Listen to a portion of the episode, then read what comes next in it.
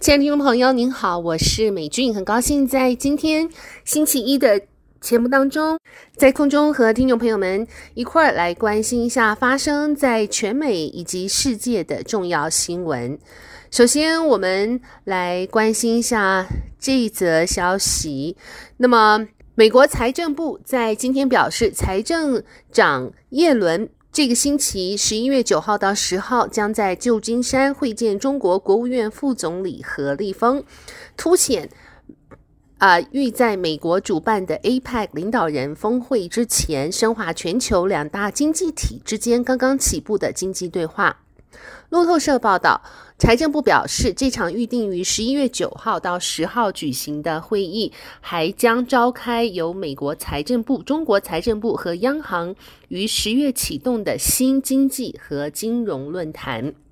耶伦七月已经首次与何立峰会面，当时他访问北京，试图稳定不断恶化的美中关系。拜登政府预定十一月十一号到十一月十七号。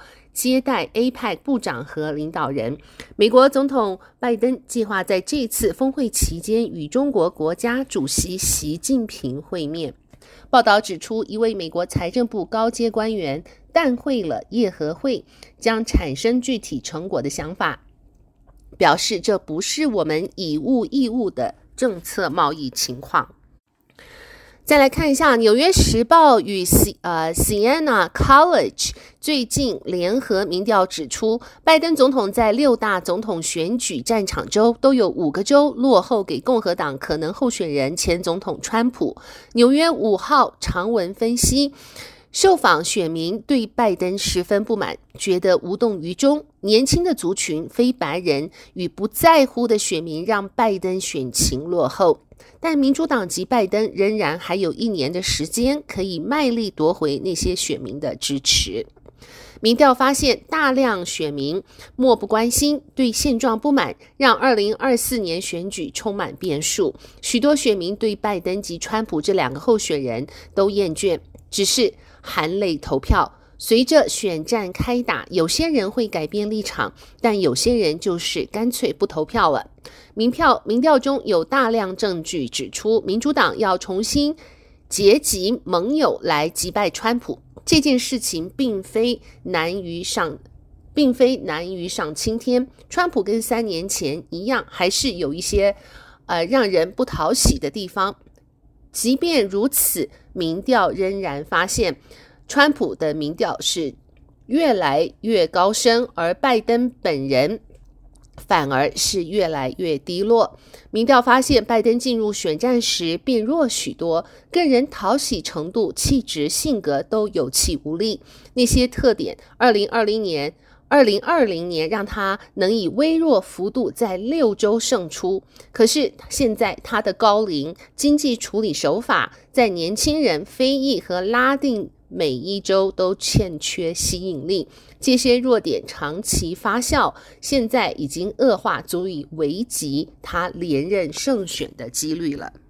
好，我们关心一下股市的表现。美股上个星期创今年来最佳单周表现。十一月六号期指盘前小涨，专家指出，在股票市场超卖、企业财报稳健、联准会升息循环下将告终的预期下，投资人重新投入股市。特斯拉拟推二点五万欧元的平价电动车。根据路透社引述消息人士报道，特斯拉大厂在柏林近郊的工厂生产售价仅二点五万欧元，差不多是两万六千美元的电动车，这是外界期盼已久的进展，凸显特斯拉抢攻大众市场的决心。特斯拉盘前涨了几乎百分之二，目前最便宜的 Model 3车型在美国售价为。两万八千五百万，两万八千五百美元。那么再来看到 Citibank 消息来源透露，Citibank 的执行长范杰恩研拟整顿计划的经理人和顾问说，该集团可能在各大事业体至少裁员百分之十。这项方案在内部被称为“波拉波拉计划”。那么范杰恩力图淘汰。职责重叠的区域经理、共同主管等人员，已经让在 Citibank 工作的人员坐立难安了。另外，看一下沙呃沙国和俄国坚持在年底前减产原油的消息。尽管中东局势动荡，扰乱全球的市场，沙乌地阿拉伯和俄罗斯五号在各自的官方声明再度证实，将在年底前维特石油供应维持石油供应每日减少一一百多辆万桶的做法。沙国和俄国是石油输出国组织的盟国 OPEC Plus 的两大领导国。目前，沙乌地阿拉伯已经将每日原油减产量少了一百万桶，而俄罗斯则是出口量每日减少三十万桶。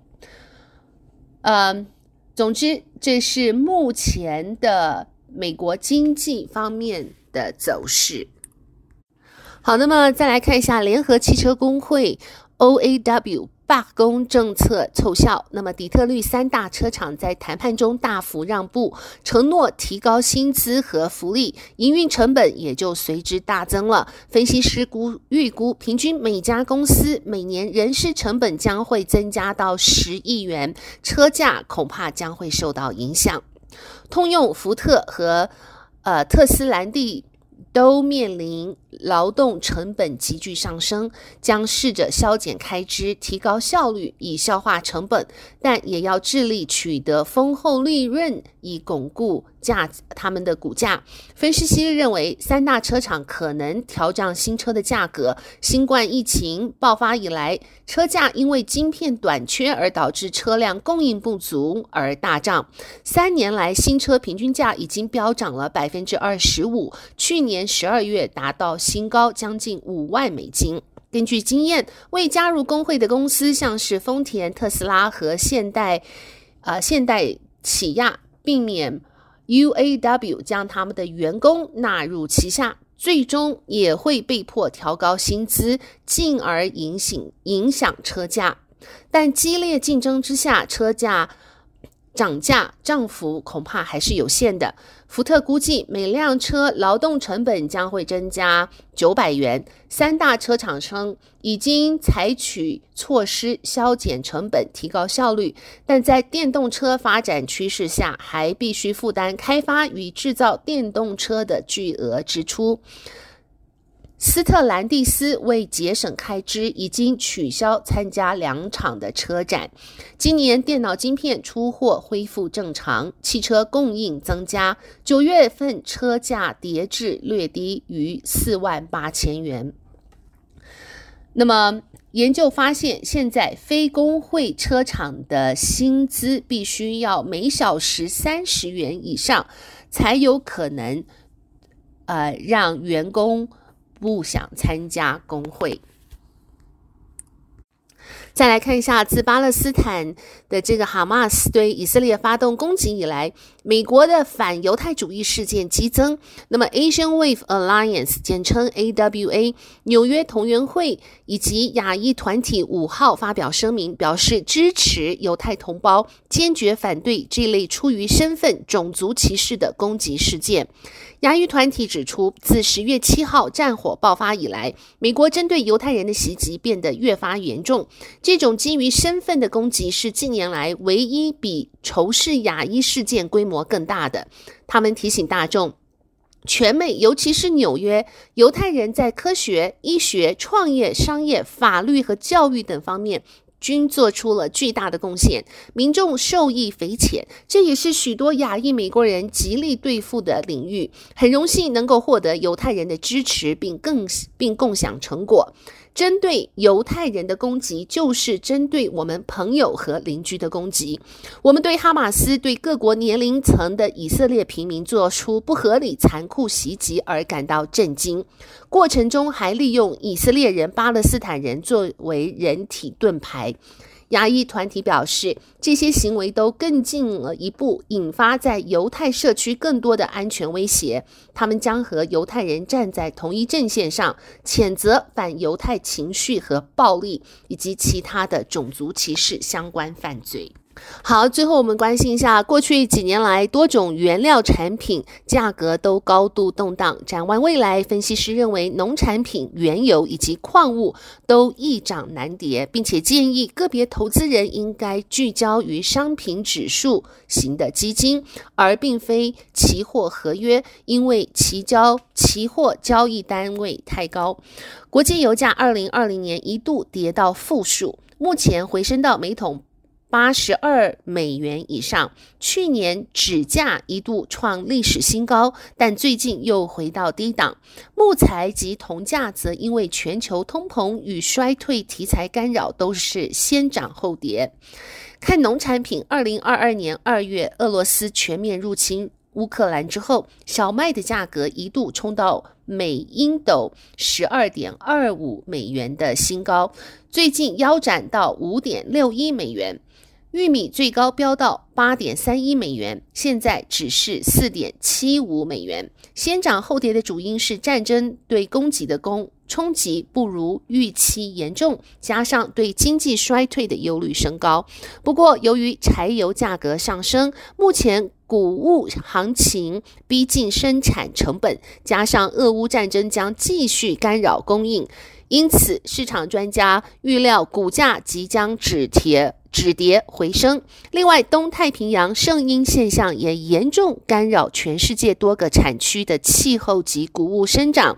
一些专家预测将出现太平洋赤道区圣婴现象，可能影响巴西玉米以及黄豆的产量，因此预估股价可能持续偏高。